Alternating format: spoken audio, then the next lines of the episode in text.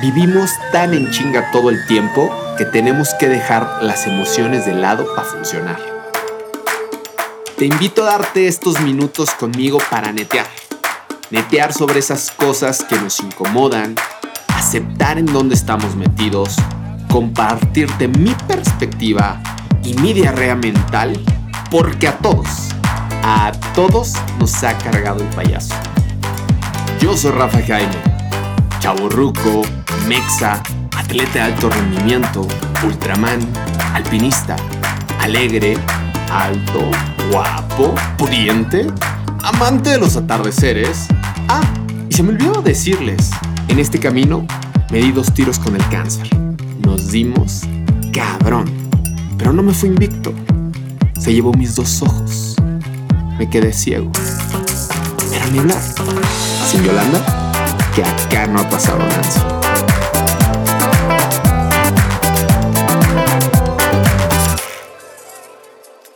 Esto es Sin Yolanda, con Rafa Jaime. ¿Protagonista o espectador? A mí me encanta ser protagonista. Yo soy una de esas personas que cree que tu vida, que mi vida, es como escribir un libro. Sí, tu vida es como un libro. Y cada página que tienes, no sé cuántas páginas sean, porque eso es incierto de, de cierta forma, pero cada página que hay ahí es para escribir una historia, es para escribir experiencias, es para agregar personajes. Y lo que empasta, lo que encuaderna ese libro, el color, su textura, eres tú. Tu piel, tu cara, tus ojos, tu cuerpo. Un libro que es único e irrepetible, que no va a haber historias iguales a las de otros libros. Se podrán parecer, pero jamás tendrá historias iguales. Y dentro del libro no vas a encontrar un índice, porque el índice se pone en el momento que hay un punto final de esta historia. Lo que sí vas a encontrar es un prólogo, aquello que te da introducción a la historia de este libro. y sí, eso que te da introducción es esa noche de pasión de mamá y papá y la forma en cómo te trajeron al mundo. Sí, ya sabes cómo se hacen los niños. Y también habrá otras historias que fue una canita al aire, ahí se comieron la torta antes del recreo y sin querer se embarazaron. Pero aquí estás, niño, niña, empezando una nueva historia, empezando a escribir unas primeras páginas.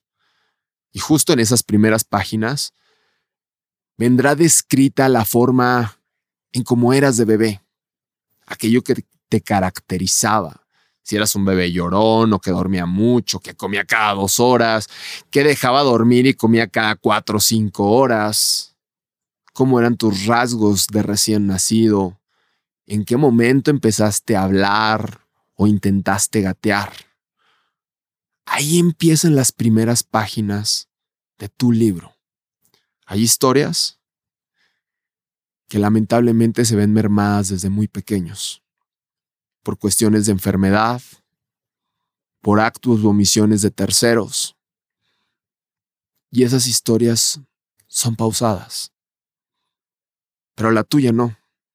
Tuviste la fortuna de seguir escribiendo una historia, de seguir creciendo, de seguir adquiriendo experiencias, de ser un niño que jugó, una niña que creció, con muchas personas, con tus padres o con tu madre nada más o con tu padre nada más, con tus abuelos o quién sabe dónde creciste. Pero siempre había alguien que te rodeaba. Siempre había algo que hacer, siempre había algo que aprender, algo que te caracterizaba. Y te fuiste desarrollando y fuiste creciendo y te ibas convirtiendo en adolescente ya cómo la cagábamos de adolescente. Todo era prueba y error y aventurarnos y divertirnos y estar castigados y aprender y reaprender.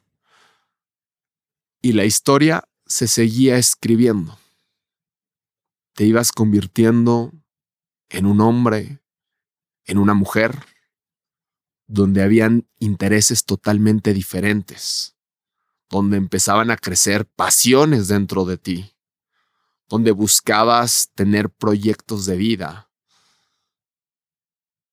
donde ibas eligiendo nuevas aventuras para ti. Y aventuras de todo tipo, ¿eh?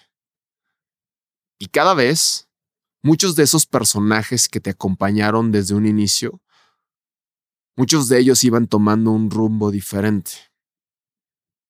Muchos de esos personajes cambiaban radicalmente su historia, o quizá tú la cambiaste radicalmente también pero muchos de esos personajes ya no te acompañaban. Era momento de integrar personajes también más afines a ti, que te ayudaran a seguir escribiendo. Me encanta pensar en esto, que nuestra vida es escribir un, un libro. Yo no creo que nuestra vida esté ya escrita y solamente estamos aquí siguiendo el destino creo que nosotros somos capaces de escribir todos los días cosas diferentes. Pero ¿qué pasa? Muchas veces perdemos ese protagonismo de nuestra vida. Tenemos tantas dependencias emocionales, tantas insuficiencias, que dejamos que los demás decidan por nosotros, que los demás resuelvan por nosotros. Tú como hijo puedes darle todo el peso a tus padres y papá y mamá te resuelven toda la vida, no tienes que trabajar y ahí te estás rascando los tompiates y qué vida tan a gusto tienes. Pero no estás siendo el protagonista de tu vida. Tus papás deciden por ti, tus papás hacen por ti y por muy cabrón o cabrona que te sientas, no estás teniendo control de ella. En el momento que tus padres no te acompañen más, recuperar ese protagonismo va a ser diferente. Porque no fuiste fiel a la historia de tu libro. Dejaste de ser el protagonista para que alguien más escribiera tu historia. Pero tú también como papá estás robando el protagonismo de tus hijos, de las personas que te acompañan al lado. Y sí, ayudar es increíble, es espectacular. Pero deja que las personas enfrenten sus propias adversidades, sus propios retos, sus propias aventuras, que conozcan, que aprendan. Yo me doy cuenta también allá afuera, veo parejas, conozco parejas, que uno se vuelve la vida del otro, que el hombre se desvive para hacer y deshacer la vida de la mujer y pierde su personalidad, pierde su protagonismo, sus líneas. Y también pasa del otro lado, obviamente. Cuando la mujer se desvive para sus hijos, para su, pareja, para sus padres, para sus hermanos, y deja de vivir. Y no porque esté mal servir, está increíble. Y de hecho es una característica increíble de la mujer que es muy amorosa, es muy emocional, tiene una calidad de servicio increíble. Pero pierde muchas veces su protagonismo dejan de vivir su vida, dejan de darle un sentido. A mí me pasó mucho tiempo, porque yo viví una vida muy cómoda y entre todas mis cagadas, entre todas las cosas que no hacía de manera correcta, la responsabilidad se les dejaba a mis papás. Y yo estiraba la mano y mis papás me daban dinero. Y yo la cagaba y mis papás lo resolvían y mis papás me buscaban cosas para que yo me hiciera pues más fuerte o más autosuficiente cuando era chavo.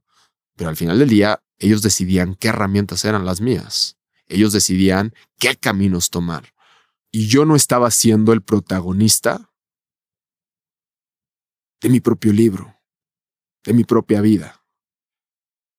Me gusta ver como ejemplo también las películas de los superhéroes. A todos nos encantan las, las películas de los superhéroes te ves al Spider-Man o a la Mujer Maravilla y ves que son unos chingones y que tienen unas habilidades impresionantes y andan haciendo de todo y madrean maleantes y se consiguen a la más guapa o al más guapo de la película o si no es la más guapa o el más guapo a la más interesante o al más interesante, ¿no? ¿Tú sabes por qué son protagonistas? Porque hacen lo que tienen que hacer porque la vida me los zarandea y les pone una arrastrada, pero ahí están, jamás sin perder su protagonismo y sí titubean y sí pierden el rumbo. Pero saben la responsabilidad que tienen, más allá de como superhéroes, como protagonistas, para hacer que las cosas sucedan, para cambiar las cosas. ¿Quieres ser tu Spider-Man o tu Mujer Maravilla? Chingao. Arriesgate a ser protagonista, con todo lo que venga. Que duele, sí, sí duele. Que es divertido, también es divertido. Que hay que desprenderse de las cosas, por supuesto. Que hay que cambiar, ¿cómo le podemos decir? Manías, mañas, inercias, rutinas que tenemos también. Siempre hay tiempo para ser protagonista de tu libro. ¿Qué páginas son las que te gustaría seguir escribiendo el día de hoy. Si hoy te sentaras frente a un espejo, si hoy te sentaras frente a tu familia, si hoy te sentaras con el panorama frente a ti del lugar en donde vives, a conciencia de donde estás sentado o sentada y viendo lo que hay enfrente de ti, ¿qué quieres escribir? ¿Qué historia te gustaría seguir contando? ¿Qué es lo que quieres que le ponga un punto final a tu vida? ¿Cómo te gustaría terminar esa historia? Si bien el punto final no lo sabemos, siempre es una sorpresa en la vida cómo nos alcanza la muerte. Pero creo que debe de ser de una manera digna, con aventuras, con reflexiones, con enseñanzas, con risa, con amor, con mucho que compartir. Y no siempre, no siempre vas a ser el protagonista y el personaje que sea agradable para todos. Por muy bien que te portes y por muy bien que hagas las cosas, siempre vas a ser el villano en la vida de alguien. Carajo, sé un villano memorable. y no me refiero a que andes ahí jodiendo al prójimo pero que con lo que tú haces, si le generas inseguridades a las personas, pues ese es pedo de ellos. Pero sé un villano memorable porque haces lo que tienes que hacer, porque eres coherente contigo, porque estás escribiendo tu historia chingona.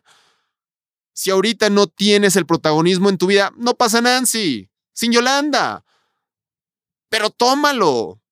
Tú sabes, tú y nadie más que tú sabe si lo está haciendo bien o lo está haciendo mal. Tú y tú nada más sabes si vale la pena ser el protagonista de esa historia para cuando le des un punto final. Esto fue Sin Yolanda, Yolanda con Rafa Jaime. ¿Y qué les digo, mis Yolanditos? se ríe, se llora, se siente, se todo. Gracias por darse este tiempo aquí conmigo y nos vemos, bueno, nos escuchamos la próxima semana.